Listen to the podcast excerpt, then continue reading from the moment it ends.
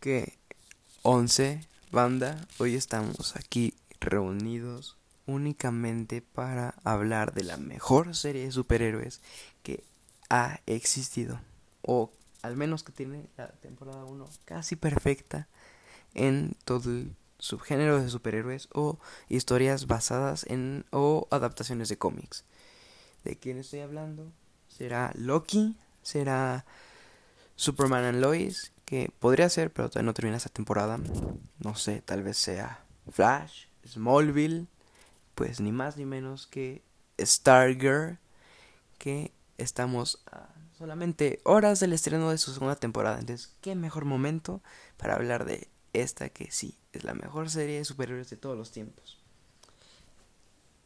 Y creo que aparentemente estoy hablando mucho de DC y vamos a mencionar a HBO Max mucho en este capítulo, ya que ahí va a estrenar simultáneamente que en Estados Unidos la segunda temporada de esta asombrosa serie.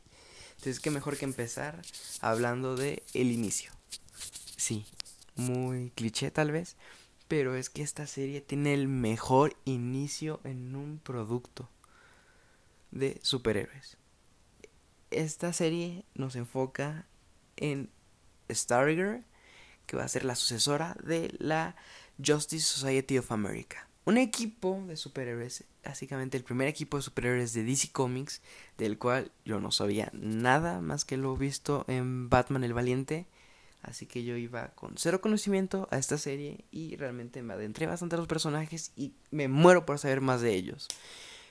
O al menos de la segunda generación, porque voy a decir spoilers del primer capítulo.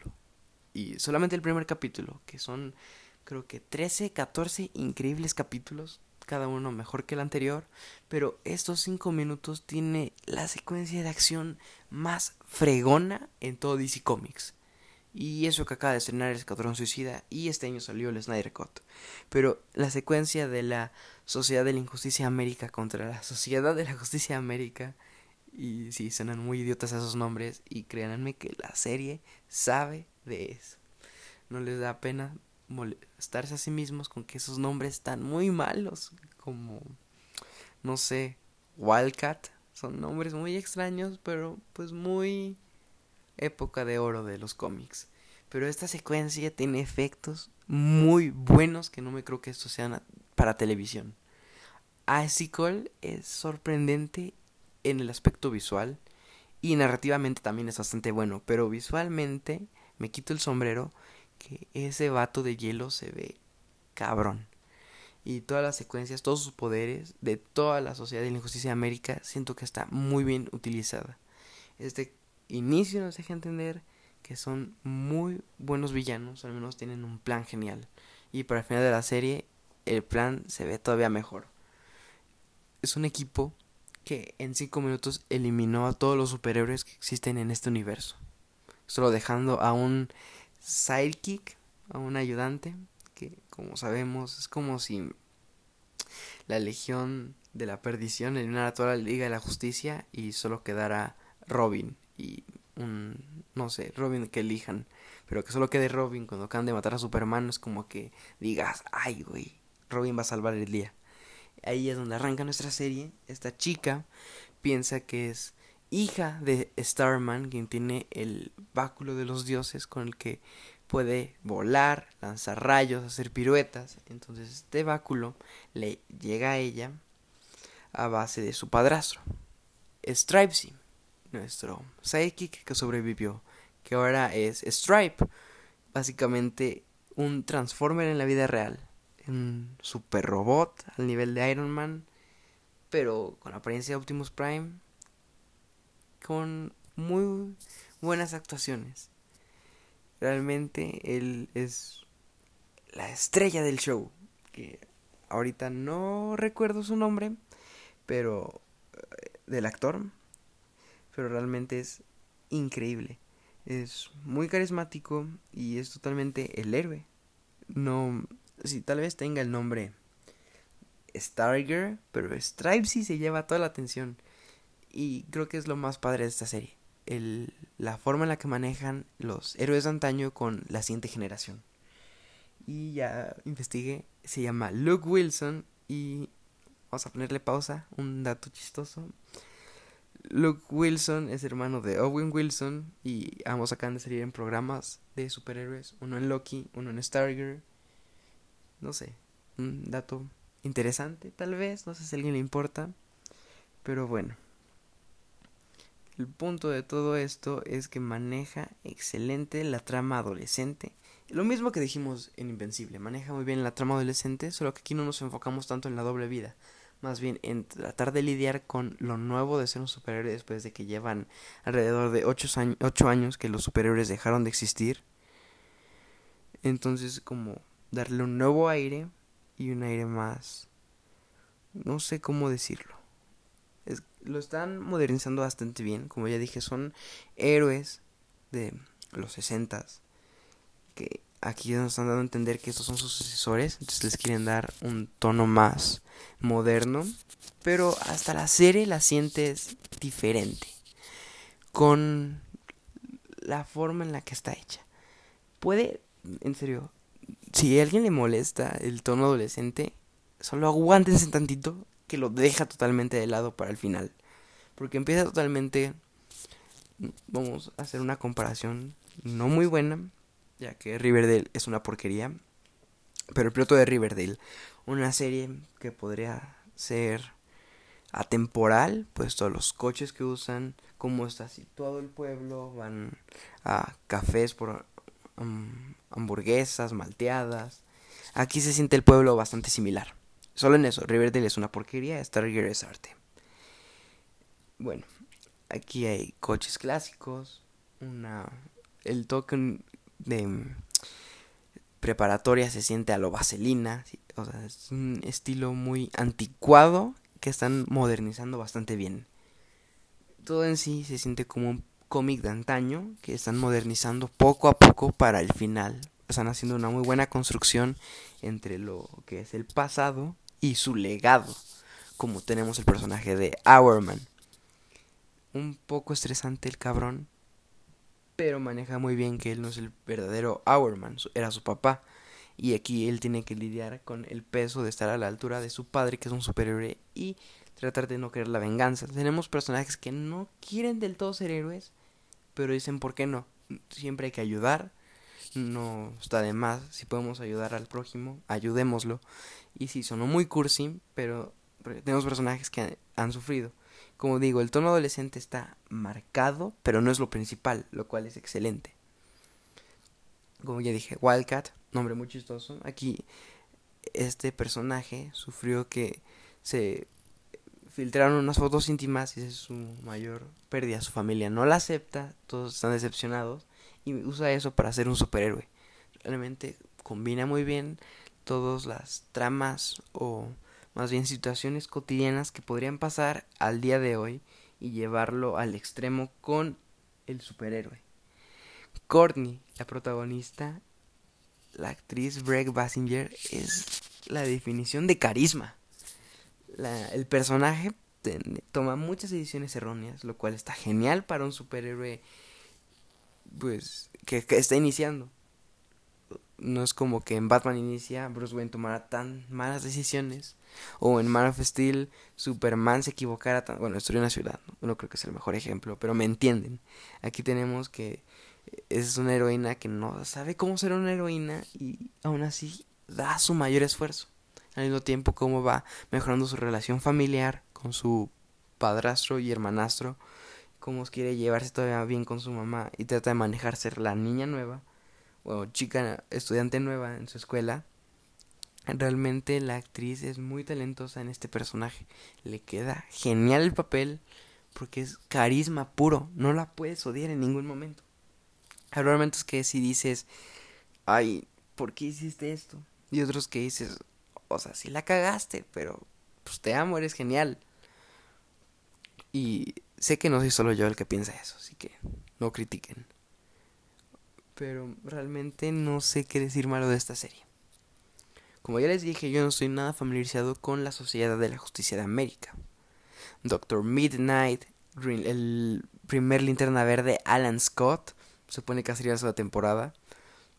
Pero bueno, enfoquémonos en los villanos. Todos son tan diferentes. Icicle es como un super empresario que se vuelve de hielo y puede congelar todo.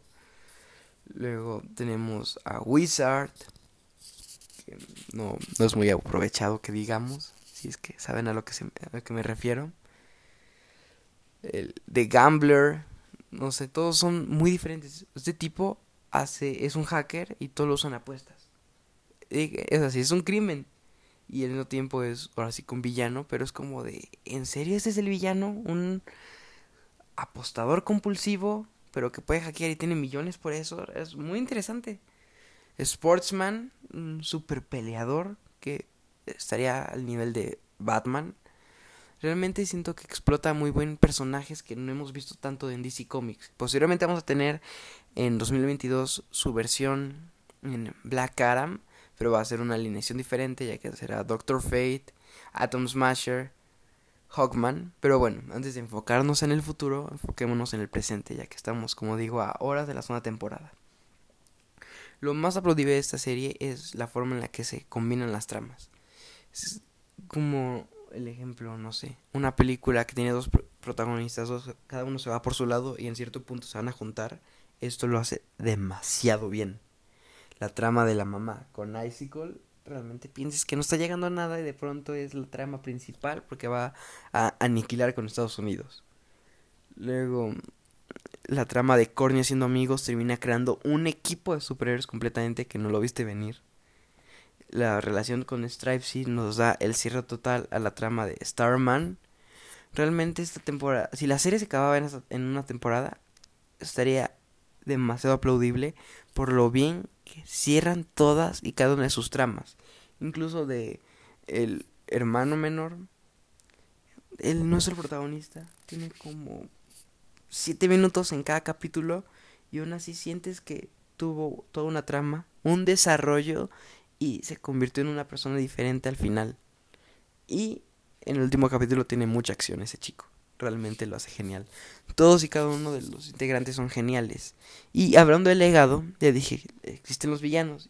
Y estos villanos, al terminar con los, sus adversarios, la sociedad de la justicia, pues siguieron con su vida, tienen un plan para cambiar América, pero lo principal es que tienen hijos.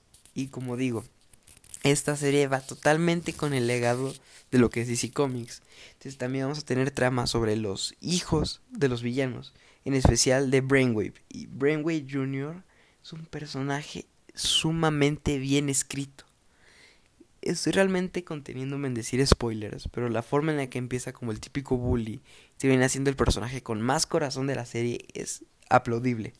Ok, se dan demasiados elogios, pero es que realmente cada capítulo se pone todavía mejor en las interacciones entre personajes. Courtney simplemente es el imán que une todos los personajes para tener grandes amistades, grandes dúos dinámicos, muy buenos equipos. Y ahora, ya que estamos hablando de una serie de superhéroes, el CGI siento que es importante. Lo digo principalmente por la serie de Flash, que no sé cómo, en lugar de mejorar, lo empeoró. Y esta serie no tiene un CGI muy bien pulido. ¿Se acuerdan en qué empecé hablando? Sí, del principio. Mejor secuencia. Siento que ahí se fue mucho presupuesto. De lo cual estoy feliz porque qué buena secuencia. Pero para el final, personajes como Solomon Grundy se ven muy tipo Hulk del 2003 pero no siento que es algo malo, puesto que la historia se sostiene por sí sola, hace que el CGI sea de lo que menos te importe, porque estás tan dentro de la historia que realmente quieres saber más qué va a pasar en lugar de decir, ay no, esto se ve demasiado falso, se ve totalmente de computadora. Unos efectos sí se ven bastante bien, como Corny volando, o Stripe volando, lanzando un puño, Icicle congelando, y esos son los efectos que más importan.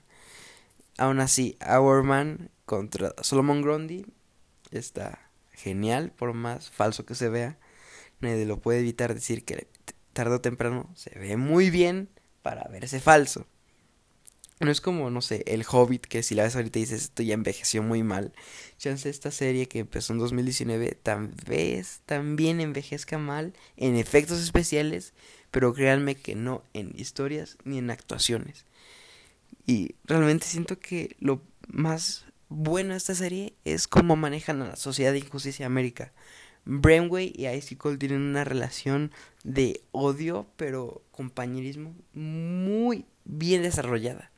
Cuando vemos todo el capítulo de Brainwave Jr. investigando sobre su padre, ves como ser un villano no a veces no es como tan malo. No lo que voy, o sea, mata a esta, esta gente son asesinos. Pero a veces es, dices, su única opción. ¿Qué más hacían? No iban a ser superhéroes, no es el tipo de persona que ellos son. Realmente el equipo de villanos lo sientes tan genuino como el de los héroes. Obviamente vas a preferir a los héroes, no, los héroes no van a matar gente, pero ambos, ambas partes de la historia están realmente bien escritas. Antes de pasar a lo demás, quiero decir que realmente esta serie es tan buena que todavía no será la segunda temporada y ya confirmaron una tercera temporada. Realmente este es el futuro de DC Comics, sus series. Tenemos Doom Patrol, Swamp Thing posiblemente regrese, o al menos yo tengo esa fe. Titans también esta semana estrena, tal vez debería de hablar de Titans, pero creo que tengo que bajarlo un poco, hablar de DC Comics. Pero bueno, realmente esta es una recomendación sin spoilers para la gente que no la haya visto. Ustedes no voy a decir tantas cosas como de no es que se muere tal personaje, ni nada. Realmente solo espero que vean y disfruten la serie tanto como yo. Que para ser personajes que para mí eran totalmente nuevos, se volvieron de mis personajes favoritos. Realmente espero que pase lo mismo con ustedes. La gente que ya es fanática de la Sociedad de la Justicia de América de antaño. Disfrute esta serie. Vea cómo hacer geniales personajes de legado.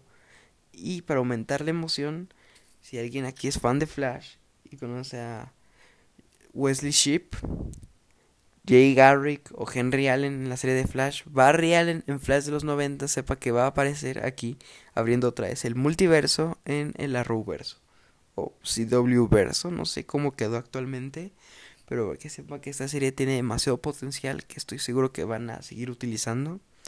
Y ya saben, la pueden encontrar en HBO Max y neta espero que no suene este programa como un total comercial HBO.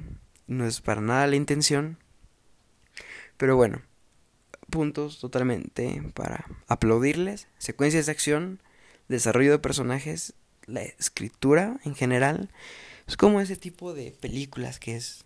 Wow, el plan del villano estuvo bastante bien. Es por la forma en la que está escrito, en la que la narrativa ayuda en que tú digas, el plan del villano está increíble. Eso es lo que pasa aquí.